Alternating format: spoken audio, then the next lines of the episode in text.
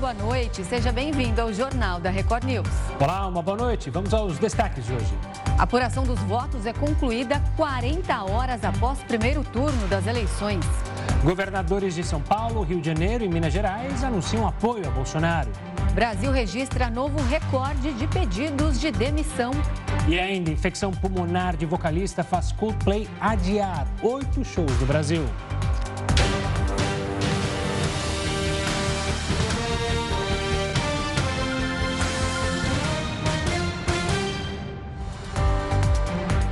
Mais de 40 horas, a apuração dos votos do primeiro turno foi 100% finalizada. A conclusão da contagem dos votos, feita pelo Tribunal Superior Eleitoral, aconteceu apenas na manhã dessa terça-feira, mesmo com o resultado já definido matematicamente. A demora incomum para terminar a apuração aconteceu por causa de uma votação manual, em nove sessões do exterior, além da cidade de Coari, no Amazonas. Nestes casos, o voto em cédula aconteceu pelo mau funcionamento das urnas eletrônicas, ou então por problemas de logística que impossibilitaram levar o equipamento a tempo. A eleição ainda ficou marcada por longas filas, tanto no Brasil quanto no exterior. Por causa disso, a votação passou das 5 horas da tarde, com os eleitores recebendo senhas para conseguir exercer a cidadania. Sem alterar o que havia sido divulgado no domingo, Luiz Inácio Lula da Silva ficou em primeiro lugar com 48,43% dos votos, enquanto Jair Bolsonaro atingiu 43,20% dos votos. Mais de 123 milhões de pessoas compareceram às urnas.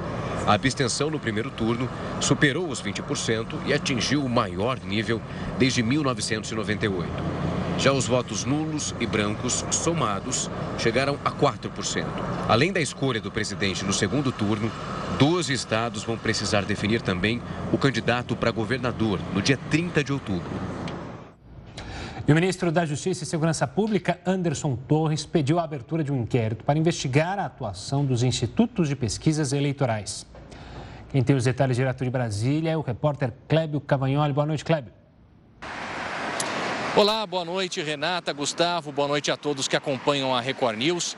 O ministro da Justiça e Segurança Pública, Anderson Torres, solicitou à Polícia Federal a abertura de um inquérito depois de receber uma representação da coligação da campanha do presidente Jair Bolsonaro, assinada pelo presidente do PL, Valdemar Costa Neto, que afirma terem ocorrido condutas que, em tese, caracterizam a prática de crimes por alguns institutos. A reclamação é sobre a diferença de números apresentados entre algumas sondagens, que chegaram a cravar uma definição da eleição ainda no primeiro turno. De praxe, o inquérito costuma levar cerca de 30 dias para ser concluído e pode ser renovado por mais tempo se necessário. Em entrevista exclusiva ao jornalismo do Grupo Record, o ministro Anderson Torres afirmou que é importante investigar os institutos porque o eleitor pode ser influenciado pelas pesquisas. Vamos ouvir o que ele disse. É como eu disse, a importância de se esclarecer isso. Um fato que ocorre há muito tempo no Brasil. Toda eleição existe esse questionamento. Toda eleição nós temos esses resultados discrepantes das pesquisas e isso precisa, é, nós precisamos encerrar isso no Brasil, né? entender essa metodologia, ver se isso realmente está funcionando e acho que o inquérito policial é, é o instrumento adequado para isso. Depois de um dia com forte crescimento, o Ibovespa fechou com leve valorização perto da estabilidade. O principal índice da Bolsa de Valores do Brasil subiu 0,8% e chegou aos 116 mil pontos. O resultado acompanhou, mesmo que de forma mais leve, o movimento de alta no exterior. Os investidores se animaram após o Reino Unido voltar atrás na decisão de implementar um plano de corte de impostos. Já o dólar caiu 0,11%, negociado a R$ 5,16. E a Rússia afirmou nesta terça-feira que conseguiu convocar 200 mil reservistas. Segundo o país, os soldados são treinados para lutar em um ambiente de guerra nuclear. Vamos ouvir então Heródoto Barbeiro. Heródoto, uma boa noite. Com as derrotas de Moscou na Ucrânia, qual é o risco do presidente Vladimir Putin recorrer às armas nucleares? Só vou responder a pergunta. Primeiro, deixa eu fazer uma pergunta para a Renata. Oi, diga, Heródoto. Você foi convidado para a festinha de aniversário do companheiro aí? Não fui. E eu vou te contar mais, viu, Heródoto? Ele chegou aqui, ficou quietinho, não contou pra ninguém. Aí só a Camila, que é a nossa editora-chefe aqui, que descobriu agora há pouco. E aí ela saiu espalhando para todo mundo. Eu sou o que dizem de low profile, fico quietinho. vê? Ele não quer bancar a festinha, mas não tem importância. Nós vamos pegar no pé dele não, na hora certa. Não quis trazer bolo, você viu só? Estou vendo. Mas olha, Gustavo, a gente está indo para uma situação na guerra na Ucrânia que é uma situação bastante desconfortável para o mundo como um todo. Por que razão? Porque as tropas russas continuam sofrendo revés, estão sendo derrotadas em algumas regiões da Ucrânia. A Ucrânia está recuperando uma parte do território que os russos haviam invadido. Bom, os russos, como você disse agora há pouquinho, estão convocando reservistas e tudo mais. Tudo bem. Ocorre o seguinte: ocorre que nesse confronto de exército contra exército, a Ucrânia continua levando vantagem. E até agora os russos não sabem até onde vai, até onde vai a fronteira dessas novas regiões que foram anexadas à, Federação Russa. Não sabem. Bom, se eles continuarem sendo derrotados, o que o Ocidente teve, e não é, não é blefe, é de que o Putin possa usar armas nucleares táticas. Tem as táticas e tem as estratégicas. O que é tática? A tática é uma arma nuclear que vai de 1 a 5 quilotons. O que quer dizer isso? 1 quiloton é igual a mil quilos de dinamite. 5 quilotons são 5 mil quilos de dinamite. É uma arma muito forte. Além dela ser uma arma muito forte, o medo dos países que estão ali na vizinhança é que o vento possa levar radiação por outros lados, até mesmo para a Turquia, que até agora tem sido um país que tem tentado uma aproximação, uma paz entre os dois. Então, por esse motivo, é que as, o Ocidente teme que a Rússia possa usar. Só para ter uma ideia do estrago que isso possa fazer, aquelas duas bombas atômicas que foram jogadas sobre o Japão, a primeira em Hiroshima e a segunda em Nagasaki, elas tinham 20 quilotons. E olha o estrago que fez. Matou mais de 150 mil pessoas, aquelas duas bombas. Eram de 20 quilotons. Então, eh, essas seriam menores para poder matar só soldados e não as populações civis que vivem nessa região. Mas se a coisa for ficando pior, a Rússia pode lançar mão das suas armas atômicas estratégicas. Só para ter uma ideia do tamanho disso, elas são medidas em megatons. Megaton, um megaton é mil quilotons. Olha a quantidade. Um megaton é igual a mil quilotons. E o que se sabe hoje é que tanto os Estados Unidos quanto a Rússia têm bombas de até 50 megatons. Uma bomba de 50 megatons jogada, por exemplo, sobre Nova York, a cidade desaparece do mapa. Se for jogada sobre Moscou, desaparece do mapa. Então, é, é por aí que vai indo. E a pressão contra os russos continua maior. Os russos estão se saindo mal, inclusive na ONU, onde praticamente ela está sozinha lá. E se ela continuar com essas ameaças e dizer que vai usar arma nuclear, certamente ela vai perder o apoio da China, que tem ajudado o Putin, e o apoio da Índia. Ainda está a ponto de parar com essa história de apoiar a Rússia, ainda que ela dependa de compra de armas fabricadas na Rússia. Então vai indo por aí. Não se sabe exatamente até que ponto isso vai acontecer, mas logicamente né, que o que se teme é que a guerra da Ucrânia possa envolver a OTAN e se envolver a OTAN envolve os Estados Unidos e aí a gente teria um conflito nuclear de, de, de, de, de consequências inimagináveis. Portanto, vamos ver se essa coisa evolui por uma tentativa, pelo menos, de um cessar-fogo e depois o início de negociação. Arma nuclear é alguma coisa que o ser humano inventou e coloca em risco a própria existência da humanidade. Pois é, só de nos entristece falar só sobre falar da hipótese de um ataque nuclear já é algo triste para a humanidade, é algo que a gente tem que repensar de fato e entristece tocar nesse assunto, mas infelizmente é o que tem acontecido. Heroto, obrigado pelas informações, a gente se vê amanhã, combinado? Não, não, não, peraí, peraí. E a festinha? a festinha? Quem sabe é, no final de semana a gente faz uma festinha aqui. Na sexta-feira eu trago um bolinho, na sexta-feira. Opa, opa, opa, opa. Um abraço. Felicidades. Obrigado, Gabriel. Um grande abraço. Tchau, tchau. tchau. boa noite. Bom, e o Brasil fechou o mês de agosto com mais um recorde de pedidos de demissão. Um, de acordo com um levantamento realizado pela LCA Consultores, com base em dados do CAGED, cerca de 35% dos desligamentos registrados no período foram voluntários. Antes, o maior número havia sido observado em março deste ano. Entre os setores mais afetados estão os relacionados a atividades administrativas e serviços complementares. Para os pesquisadores, esse fator pode estar associado ao retorno do trabalho híbrido e presencial por parte das empresas. E o Senado aprovou um projeto para liberar recursos para o piso salarial de enfermagem. Por 67 votos a zero, a Casa deu sequência ao texto que prevê a possibilidade de estados e municípios realocarem fundos regionais de saúde. A lei que estabeleceu um salário de R$ 4.750 para enfermeiros foi suspensa pelo STF para que o impacto econômico fosse analisado. Desde então, o Senado trabalha para conseguir destravar a medida. O projeto agora segue para análise da Câmara dos Deputados. E a Anatel vai liberar, a partir desta quinta-feira, a ativação do sinal do 5G em mais cinco capitais do país, todas na região norte. As próximas cidades a receber o sinal 5G serão Porto Velho, Rio Branco, Macapá, Manaus e Belém.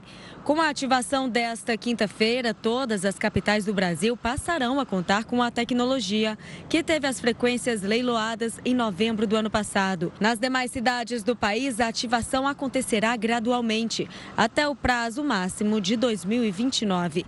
A decisão foi tomada após uma reunião do grupo criado pela Anatel para cuidar da internet 5G no país. O serviço promete maior velocidade, estabilidade e menor tempo de resposta nas conexões a Anatel destacou que o sinal do 5G chega às capitais do país restrito apenas a alguns bairros. Isso porque o leilão determinou que as operadoras são obrigadas a instalar uma antena para cada 100 mil habitantes neste primeiro momento. A expectativa é que mais antenas serão instaladas ao longo do tempo. No total, o Brasil possui cerca de 93 mil antenas. Atualmente, as do 5G representam menos de 6% do total. O Ministério da Justiça da Itália enviou ao Brasil o pedido de extradição do ex-jogador de futebol Robinho.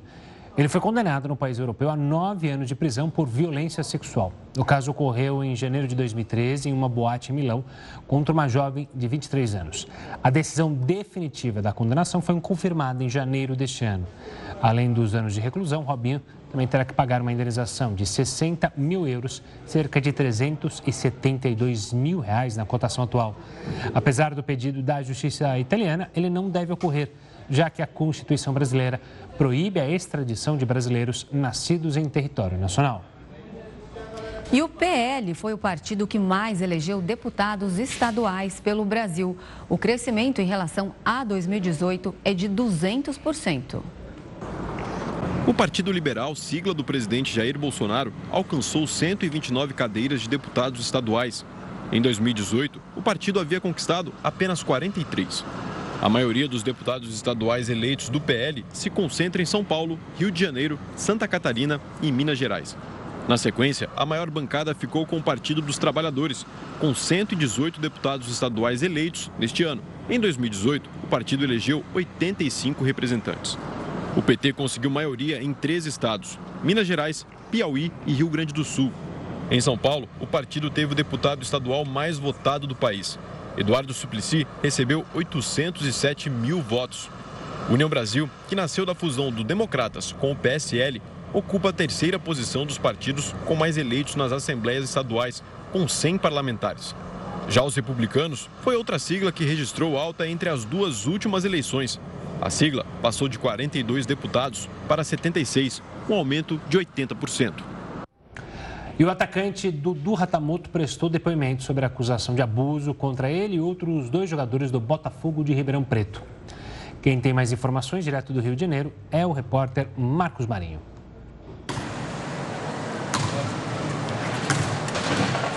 Oi, Renata, boa noite para você, boa noite para o Gustavo. Mais um atacante do Botafogo de Ribeirão Preto prestou depoimento hoje à Polícia Civil do Rio. Desta vez foi o atacante Dudu Ratamoto. Ontem, quem prestou depoimento foi o jogador João Diogo.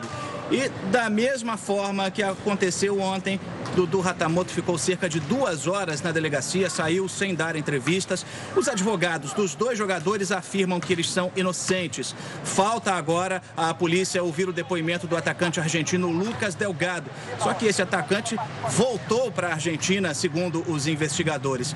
O que aconteceu foi o seguinte: os três jogadores são investigados por terem participado de um suposto estupro coletivo que teria ocorrido em um hotel aqui no Rio de Janeiro. Os três atletas foram a uma boate na Barra da Tijuca, na zona oeste do Rio de Janeiro, para comemorar a vitória do Botafogo de Ribeirão Preto contra o Volta Redonda. Na boate, o atacante argentino Lucas Delgado conheceu uma modelo de 27 anos e ela concordou em ir com ele para um hotel.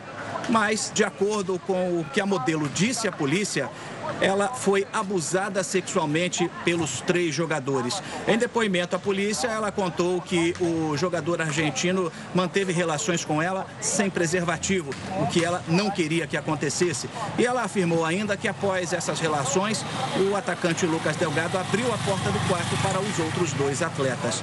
O caso está sendo investigado ainda pela Polícia Civil aqui do Rio de Janeiro. Após isso acontecer, o Botafogo de Ribeirão Preto rescindiu o contrato com o Lucas Delgado e os outros dois atacantes, João Diogo e Dudu Ratamoto, receberam punições disciplinares. Lucas Delgado ainda não prestou depoimento, não se sabe quando isso vai acontecer, porque, segundo a polícia, ele voltou para a Argentina logo depois dos fatos. E os outros dois atacantes, os que já falaram com os investigadores aqui do Rio, afirmam que são inocentes. Vamos aguardar o desenrolar dessa investigação. Eu volto com vocês aí no estúdio. Obrigada, Marcos. Bom, e Bolsonaro e Lula receberam apoios de governadores e partidos. O Jornal da Record News volta já já com as informações. Estamos de volta com o Jornal da Record News para falar que a Câmara dos Deputados terá muitas caras conhecidas no ano que vem. Ao todo, 446 parlamentares tentaram a reeleição e 286 conseguiram, ou seja, 64%. E para primeiro mandato, o Brasil terá 226 novos parlamentares. Com isso, a taxa de renovação na Câmara ficou em 44%, o mesmo nível atingido em 2010. A maior bancada foi conquistada pelo PL, partido do presidente Jair Bolsonaro, seguida pelo PT, União Brasil, MDB e PSD. E o número de legendas na casa é de 23, uma redução em comparação às 30 siglas que se elegeram em 2018. A busca por apoios de candidatos e partidos para o segundo turno já começou entre os presidenciáveis. Enquanto os governadores de São Paulo, Minas Gerais e Rio de Janeiro apoiaram Bolsonaro, os partidos Cidadania e PDT escolheram Lula. E é sobre isso que a gente conversa agora com o Leonardo Paz Neves. Ele é cientista político e pesquisador do Núcleo de Inteligência Internacional na FGV. Leonardo, boa noite. Muito obrigada por conversar com a gente. Bom, é, o que nós vimos hoje foram os três maiores colégios eleitorais do país, que concentram aí mais ou menos 40% do eleitorado, declarando apoio ao presidente Jair Bolsonaro. O que isso pode significar a 20 e poucos dias do segundo turno? Olá, Renato, olá, Gustavo, olá a todos que estão assistindo a gente. É, eu acho que isso, assim, não é grande surpresa, né? Quer dizer, tanto Zema quanto Castro, enfim, eles já eram um pouco, certa, sempre foram alinhados ao bolsonarismo. O Castro fazia é, já, já campanha junto com o Bolsonaro. Na minha opinião, tanto Castro quanto Zema é, não abraçaram completamente o Bolsonaro desde o início. Eu acho que com medo um pouco de é, pegar um pouco da rejeição dele, né? Que se supunha que havia muito alta dentro das pesquisas. Então eles mantinham uma certa distância do Bolsonaro, mas também nunca é, é negavam que eles tinham afinidade. É, me parecia claro desde o início que eles apoiariam o Bolsonaro no segundo turno e agora então que eles já estão é, eleitos, eles não têm mais custo para eles. Então certamente o Bolsonaro vai ter um palanque muito forte, como você mesmo colocou, né, nas três principais colégios eleitorais. Então, na minha opinião, o Bolsonaro sai muito bem nesse aspecto, tem uma vantagem nesse aspecto por ter um palanque forte tanto de Zema quanto de Castro, que são o segundo e terceiro é, é maiores é, colégios eleitorais, já com, com, com, com candidatos, agora governadores, com uma expressiva votação. Leonardo, do outro lado, a campanha do ex-presidente Lula recebe um apoio do PDT, um apoio tímido, é, para ser sutil, do Ciro Gomes, que nem cita justamente o nome do ex-presidente Lula em seu apoio, uma sinalização do apoio de Simone Tebet, o MDB ali aberto. É, faltou segurança desses apoiadores ao ex-presidente Lula? É, eu não, eu não diria que faltou segurança, né? Eu acho que a Tebet, desde o início, ela já deixou claro que ela já ia se posicionar, estava só esperando o MDB fazer uma deferência ao partido dela, faz sentido, é, até porque é um partido muito grande, muito complexo, é talvez o partido mais, mais complexo e mais é, diverso que tem no, no país, é, enfim, desde muito tempo. É, então, eu acho que o, o, apoio dela meio que já foi decidido, é, é decisivo e já foi decidido. Ela está só esperando o MDB, que deve sair amanhã. Tudo indica, pelo enfim, pelo que a gente ouve das nossas fontes, é que o MDB deve ficar neutro, assim como o PSDB deve liberar suas bases, porque você tem uma base muito forte, especialmente no Nordeste do MDB, que é a lulista, e mais ali para o Centro-Sul, que talvez queira um pouco apoiar o, o, o presidente Bolsonaro. O Ciro, você foi muito generoso, né? Acho que não diria nem tímido, eu diria que foi um, um, um apoio entre aspas do Ciro. O Ciro, como, como você mesmo disse, não cita. É, durante toda a fala dele, ele basicamente ataca é, é, o que se supunha ser o PT, na realidade, é, mas ele não tem muito o que fazer também, né? Quer dizer, apoiar o Bolsonaro nessa altura do campeonato me parece que seria, enfim, é, ir longe demais. Então ele cede ao partido, ele certamente foi muito pressionado internamente, ele já vinha sendo pressionado antes da eleição, deve ter sido duplamente pressionado em função das derrotas que ele teve tanto no Ceará quanto na candidatura dele. Então ele basicamente faz esse apoio que não é um apoio, né? Quer dizer, ele simplesmente não declara apoio ao Bolsonaro, na minha opinião, e descarta a neutralidade. Mas, é, como você diz, não cita, não cita Lula, é, não, não, não diz nem qual a diretiva do PDT que ele está seguindo. Então, é, enfim, é um apoio muito entre aspas mesmo. Mas, de novo, o Lula está mais forte, né? Ele está na frente já das pesquisas. É, digo, ele tá na, já está na frente porque ele já teve mais votos, ele vai ganhar é, alguma coisa da Tebet nesse momento deve estar procurando, ele vai certamente ganhar alguma coisa é, do, do que veio do Ciro e deve estar procurando agora tentar converter alguns bolsonaristas e pegar um pouco é, é, dos brancos e nulos. Então, acho que essa vai ser um pouco a estratégia do Lula nesse momento. Leonardo, falando um pouco de Minas Gerais, que a gente vem comentando aqui que é um estado-chave para eleger o presidente, é, o estado é, votou, foi uma pequena diferença, mas Lula acabou ganhando ali no estado. Bolsonaro foi mais votado nas três maiores cidades ali em número de habitantes, que além da capital Belo Horizonte foi Uberlândia e Contagem. É, e agora o Zema, que foi reeleito, declarou hoje então esse apoio a Bolsonaro é, mostrando ali mais ou menos que iria para o interior de Minas, onde é, Lula é mais forte. Há uma perspectiva aí de que ele consiga convencer esse eleitorado a mudar o voto? É, a gente vai testar agora, na realidade, a capacidade do Zema de transferir voto, né? Quer dizer, o Zema que muito habilmente, como eu disse, ele tentou manter uma certa distância é, do Bolsonaro o tempo todo, tanto é que vinha um pouco uma, uma até algumas propagandas que tentavam buscar o eleitor é, Lula-Zema, é, virar essas pessoas agora, me parece um pouco difícil, mas não me parece impossível, mais uma vez, né? Agora o Zema ele vai abertamente defender o Bolsonaro, vai fazer palanque, certamente vai levar o Bolsonaro para caminhar é, é, em Minas. Então, eu imagino que sim, ele virará alguns votos. A minha dúvida é se isso é o suficiente. Porque, de novo, o Lula já sai com uma certa largada é, é, nesse momento. Ele tem alguns bons cabos eleitorais, como Janones, que também são é, mineiros. Então, a... vamos ver. É, vai depender do potencial do Zema de virar voto, de conseguir virar, não, de conseguir é, transferir voto. Né? Eu acho que essa é a grande questão. Leonardo, esses apoios, algum dos apoios, faz muito mais sentido para quem é apoiador do que para quem está recebendo esse apoio? Cito, por exemplo, a gente está falando do Zema. É, esse apoio significa ele se mostrar forte para quem sabe daqui quatro anos na direita, então colar a imagem dele a Bolsonaro, já que se Bolsonaro for reeleito, a não ser que não haja uma mudança na Constituição, ele não pode para um terceiro mandato. No caso de Simone Tebet, ela não tem é, cargo nenhum e para se manter postulante a algo em 2026 é preciso estar na mídia. Ou seja, esses apoios, se colar ali na esquerda ou na direita, do ex-presidente Lula e também do presidente Jair Bolsonaro faz mais sentido para esses apoiadores do que para Lula e Bolsonaro? Eu diria que é os dois, né? Eu diria que o, tanto os candidatos precisam muito ter um, alguma coisa, né? Quer dizer, Lula precisa menos, Lula precisa ali de mais ou menos um. Se ele conseguir manter o que ele teve, ele precisa de mais ou menos um ponto e meio, um ponto vírgula seis por cento de votos. Não é muito, mas enfim, é necessário que ele traga isso de algum lugar. Então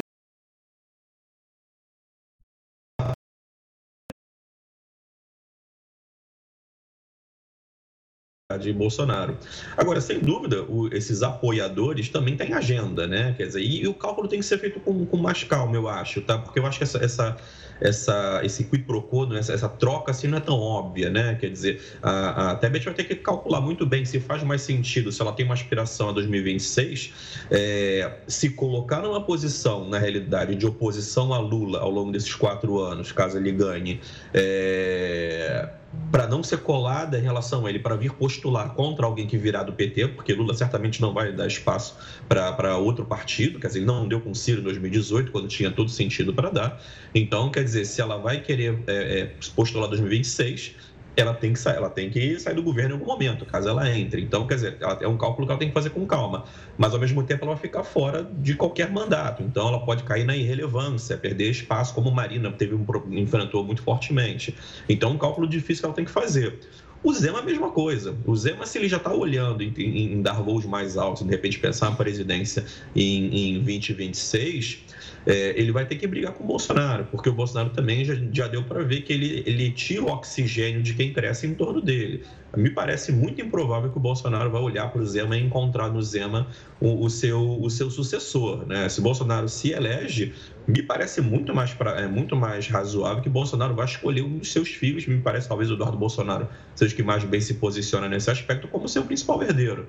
Eu não vejo Bolsonaro dando apoio é, é, a outra pessoa que não a sua família por um voo tão alto. É, a gente já viu o Moro, entre outros, que mais ou menos quiseram, o Dória, enfim, aliados, conseguiram, que quiseram aparecer um pouco, dar um voo mais alto perto do Bolsonaro, o Bolsonaro encarou como uma, uma ameaça e descartou é, automaticamente. Então, acho que Zema, se faz isso olhando para 2026, eu acho que ele está tendo uma visão de curto prazo. Leonardo, é, o que eu queria saber de você agora é uma opinião seguinte: é, o que, que é mais provável que aconteça? É, por exemplo, esses, esses governadores que vão ali fazer campanha para esses candidatos conseguirem virar o voto ou eles conseguirem puxar os votos dos eleitores que eram do Ciro e da Simone. Como o Gustavo falou, o Ciro hoje fez um apoio ali meio crítico ao, ao ex-presidente Lula. A Simone já disse que tem um lado, mas que vai se manifestar no momento certo. Qual o peso, por exemplo, do apoio que ela vai dar, considerando aí que ela teve até um considerando as circunstâncias, né, um bom desempenho eleitoral com quase 5 milhões de votos?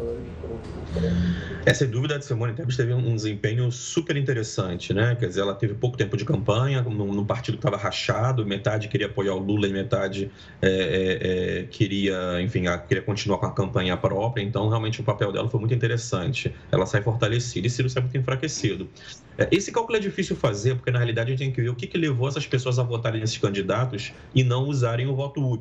É, porque me parece que no caso do Ciro, o que a gente deu para ver em, função das pesquisas e do resultado é que boa parte do, do voto que estava no Ciro acabou migrando para algum lugar em relação ao voto útil e, ao que parece, esse voto foi mais Bolsonaro do que para o Lula. Então, é, é, difícil ver qual é a proporção, na realidade, é, do universo que votou em Ciro, do universo que votou em Tebet, que vão para cada um deles. É, é, de todo modo, né? Quer dizer, Lula precisa de muito menos do que Bolsonaro precisa.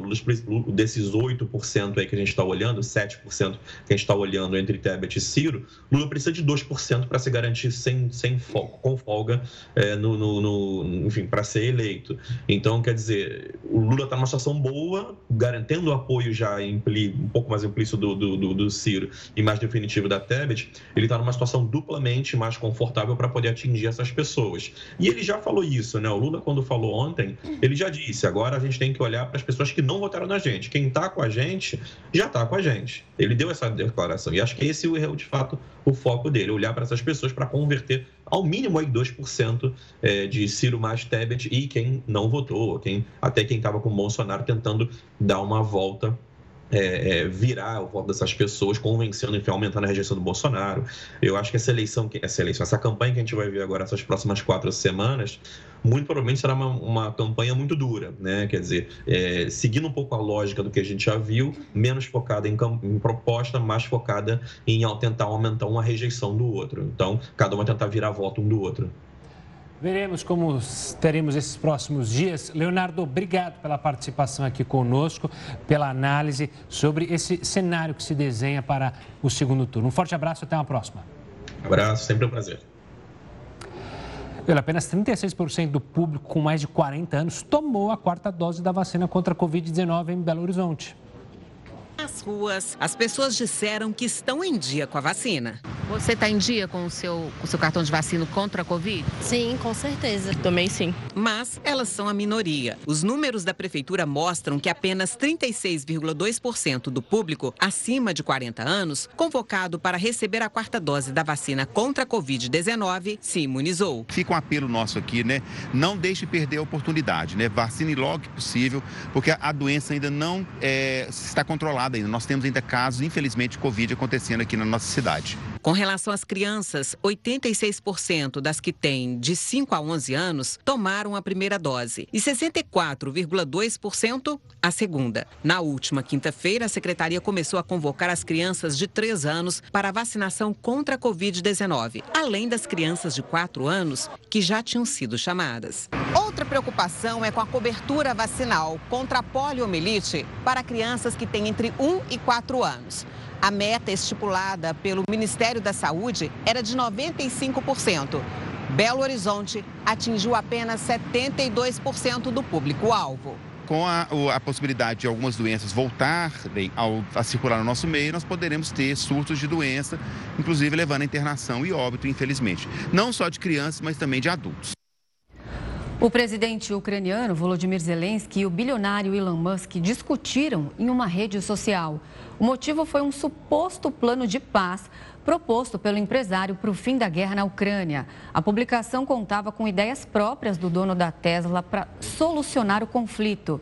No fim, ainda havia uma enquete que perguntava aos internautas se eles aprovavam o plano. Em resposta, o presidente da Ucrânia lançou a própria pesquisa na rede social. Ele provocou o bilionário perguntando aos seguidores qual Elon Musk eles mais gostam. As opções de resposta eram o que apoia a Ucrânia ou o que apoia a Rússia. Já o Kremlin chamou a postura do empresário de positiva. Estados Unidos e Coreia do Sul simularam um bombardeio aéreo em resposta à Coreia do Norte. O Jornal da Record News volta em instantes. Jornal da Record News está de volta. O número de mortos nas regiões dos Estados Unidos atingidas pelo furacão Ian já passa de 100. A Flórida foi o estado com mais danos e vítimas. Segundo as equipes de resgate, o local contabiliza 99 mortes. Outros quatro óbitos foram registrados na Carolina do Norte. De Cuba, o fenômeno partiu para a costa norte-americana já na categoria 4, com ventos de 240 quilômetros por hora. As autoridades locais afirmaram que mais de 2 mil pessoas foram resgatadas na Flórida desde o início da passagem do furacão na semana passada. As buscas por vítimas continuam nos locais afetados. Estados Unidos e Coreia do Sul simularam um bombardeio aéreo em resposta à Coreia do Norte, que disparou um míssil balístico na última segunda-feira. Esse foi o quinto lançamento do governo norte-coreano nos últimos dez dias, o que aumentou ainda mais as tensões na região. A atividade militar gerou condenações pelo mundo. O presidente do Conselho Europeu afirmou que o disparo representa uma agressão injustificável e que a União Europeia é solidária ao Japão e à Coreia do Sul. E sobre essa mobilização militar, nós conversamos com a Bárbara Dantas, que é professora de Relações Internacionais da PUC Campinas e também pesquisadora do Grupo de Ásia e Pacífico da USP. Boa noite, professora. Bom, desde 2017 a Coreia do Norte não fazia isso, esses exercícios militares sobre o Japão. Dessa vez fez, emitiu um alerta lá no Japão para que os cidadãos se protegessem. Qual a intenção de Kim Jong-un de fazer isso após cinco anos? Olá, boa noite. É, então, quando a gente observa né, o posicionamento da Coreia do Norte na região da Ásia e Pacífico, é interessante a gente levar em consideração que, embora tenha tido esse gap para nós né, na, na, na nuclearização, nos testes, da, da Coreia do Norte, isso era algo que já vinha acontecendo, né? E, na verdade, isso demonstra para gente que uh, nunca houve uma, um cessar, né? uma, uma pausa quanto às, à nuclearização e essa tentativa de se armar cada vez mais. É, é algo alarmante, não é? nós temos que é, ficar atentos aí aos próximos passos, principalmente é, levando em consideração o Kim Jong-un, né? Então, é, a gente não consegue saber exatamente o que se passa na cabeça dele, mas o momento em que ele escolheu para fazer isso é um momento de muita instabilidade internacional, dada a questão entre Rússia e Ucrânia. Então, é algo que é, não só nós, pesquisadores, como os próprios líderes, eles têm que ficar atentos a essas movimentações. É, eu ia tocar justamente nesse ponto, professora, e antes de mais nada, uma boa noite também. É, esse momento de tensão na Coreia é, pode ter um paralelo com a tensão que se aumentou no mundo, a guerra é, na Ucrânia, a invasão russa. Isso pode estar no radar do Kim Jong-un, ou seja, também mostrar poder na região para evitar qualquer tipo é, de intervenção, seja é, dos Estados Unidos, seja da Coreia do Sul?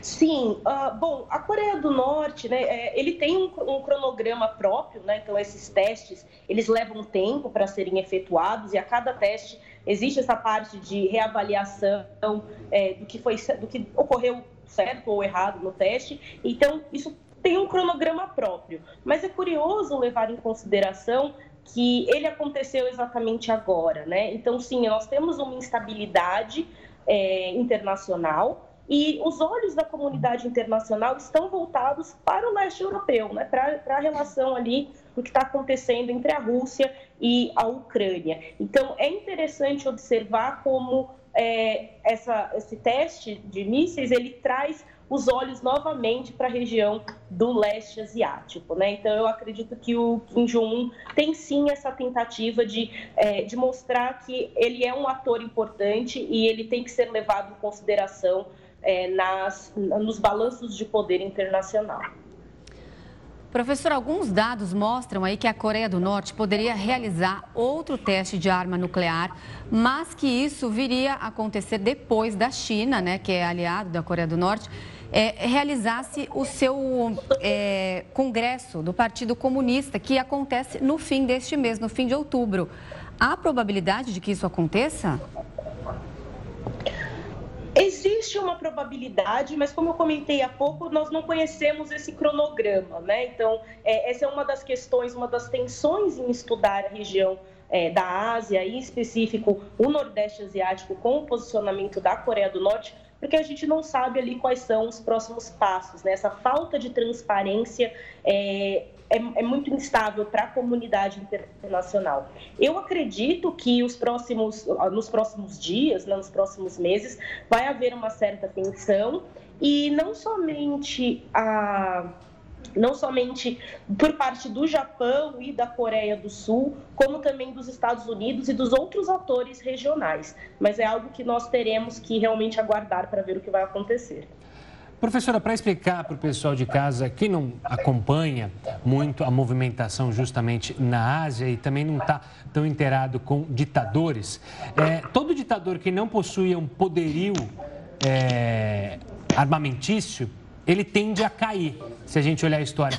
É por isso que Kim Jong-un sempre quer mostrar força militar para evitar qualquer tipo de possível invasão americana ou influência americana, seja japonesa também, ou da Coreia do Sul, para derrubar essa, essa ditadura na Coreia do Norte? Esse é um discurso, né? é um discurso que fica bem claro ou que a gente consegue avaliar através da postura do Kim Jong-un. Uh, o, que eu, o que eu vejo é que, na verdade, ele tem uma necessidade, né, ou existe essa necessidade de manutenção interna. Pensando que quando a ditadura da Coreia do Norte foi estabelecida, né, a época do avô do Kim Jong-un, então Kim Il-sung, é, o sistema internacional era diferente, a dinâmica era diferente.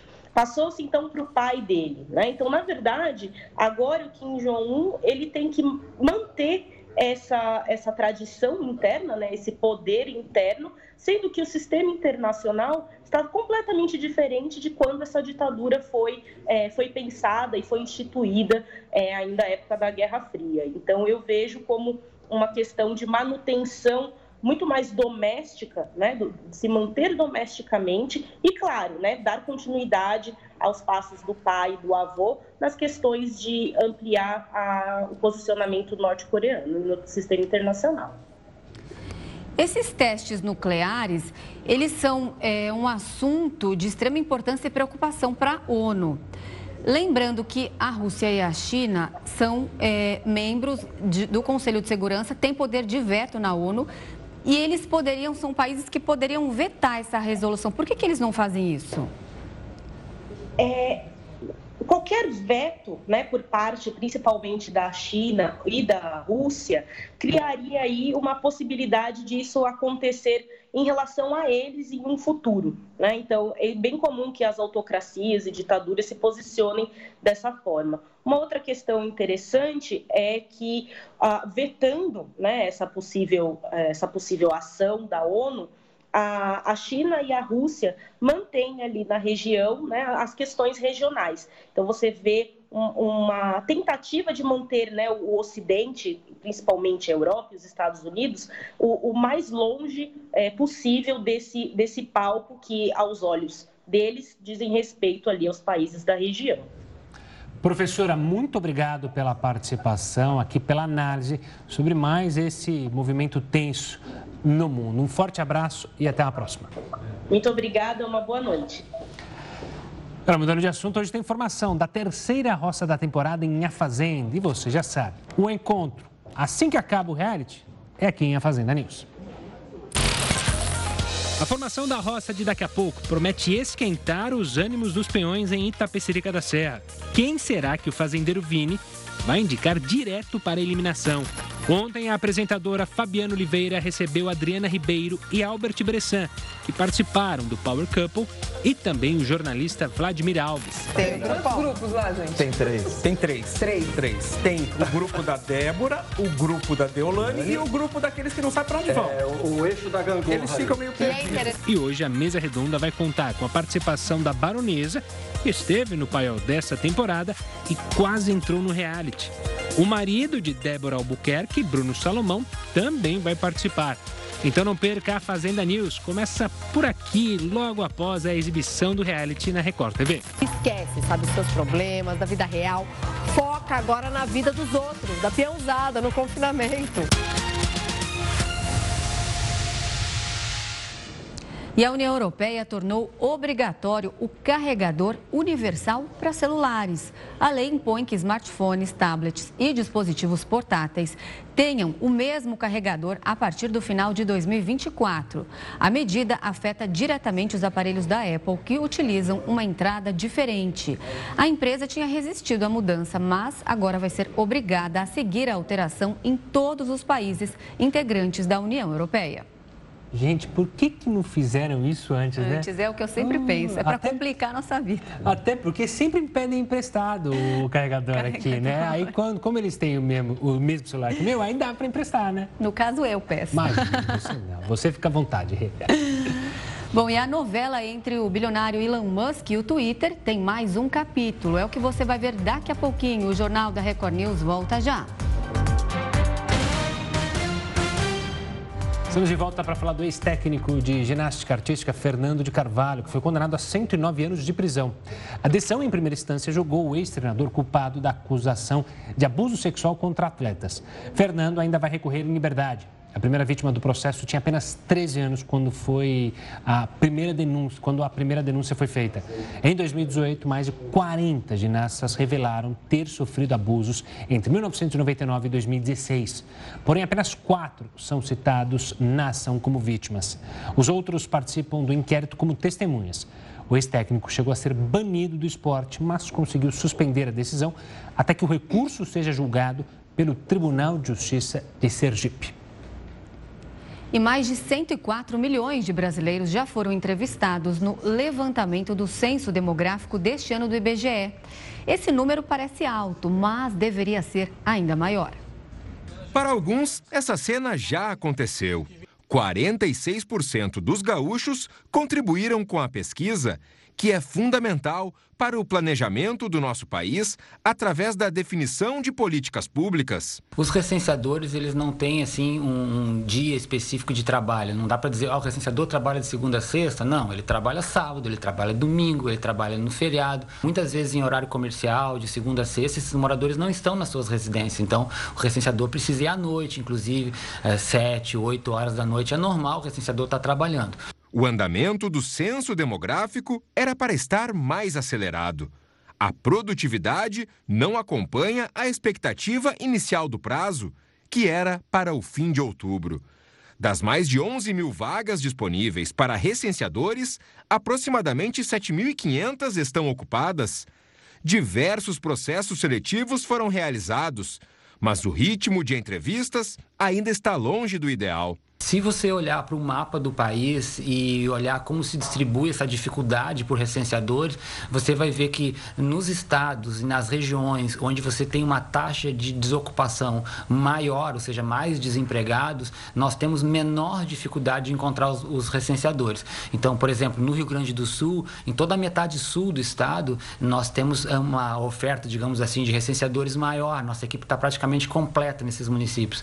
Já nas regiões onde temos a economia mais mais aquecida, uma taxa de desocupação menor, como na região metropolitana de Porto Alegre, como na Serra Gaúcha, a dificuldade é muito maior. Com a escassez de recenseadores, o Instituto Brasileiro de Geografia e Estatística está recrutando novos profissionais. No Brasil, desde o início dos trabalhos, mais de 104 milhões de pessoas já responderam às perguntas do censo. E a novela entre o bilionário Elon Musk e o Twitter parece ter chegado ao fim. De acordo com a imprensa norte-americana, o empresário voltou atrás e aceitou então pagar 44 bilhões de dólares pela rede social. Este é o valor original da oferta que já tinha sido aceita pela companhia. Por causa do possível acordo, a negociação das ações do Twitter chegou a ser suspensa na Bolsa de Valores dos Estados Unidos nesta terça-feira, mas fechou o dia com uma alta de mais de 22%. A revelação ocorre na semana em que Elon Musk prestaria um depoimento na ação entre ele e a companhia. A empresa e o bilionário ainda não se manifestaram sobre o assunto. E uma forte chuva de granizo gerou um cenário quase inimaginável aqui no Brasil. Parte da rodovia Fernão Dias ficou coberta de placas de gelo. A Arteres, concessionária responsável pela estrada, informou que a pista ficou encoberta na altura do quilômetro 800, perto de São Gonçalo do Sapucaí. A cidade, que fica no sul de Minas Gerais, foi a mais atingida pela chuva. Apesar do risco que o gelo na pista representa, não houve acidentes na Fernão Dias. Infelizmente, o cenário não se repetiu na cidade. Centenas de casas ficaram destelhadas e a prefeitura decretou calamidade pública. E a banda Coldplay adiou para o ano que vem os oito shows que estavam marcados aqui para o Brasil. O motivo do adiamento é a saúde de Chris Martin. A banda anunciou nas redes sociais que o vocalista foi diagnosticado com uma infecção pulmonar séria. O grupo estava com oito apresentações marcadas em outubro, sendo seis em São Paulo e duas no Rio de Janeiro. Em comunicado, a banda pediu para que os fãs guardem os ingressos, porque eles serão válidos para as apresentações remarcadas. Mas também disse que vai atender todas as solicitações de reembolso disponíveis nos pontos de venda. No texto, eles ainda afirmam que estão trabalhando para ter novas datas o mais rápido possível e que vão divulgar mais informações nos próximos dias. O show faz parte da turnê Music of the Spires, do último álbum lançado pelo grupo em outubro do ano passado. Todas as apresentações em São Paulo iriam acontecer no Allianz Parque. Já as do Rio teriam o estádio Newton Santos como sede. Quando as vendas foram anunciadas, os ingressos vendidos a pelo menos 245 reais esgotaram em poucas horas e forçaram os britânicos a marcar shows extras.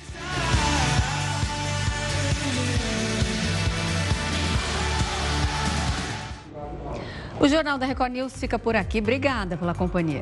E uma ótima noite. Fica agora bem acompanhado com a Suzana Busanello e o News das 10. Tchau, tchau.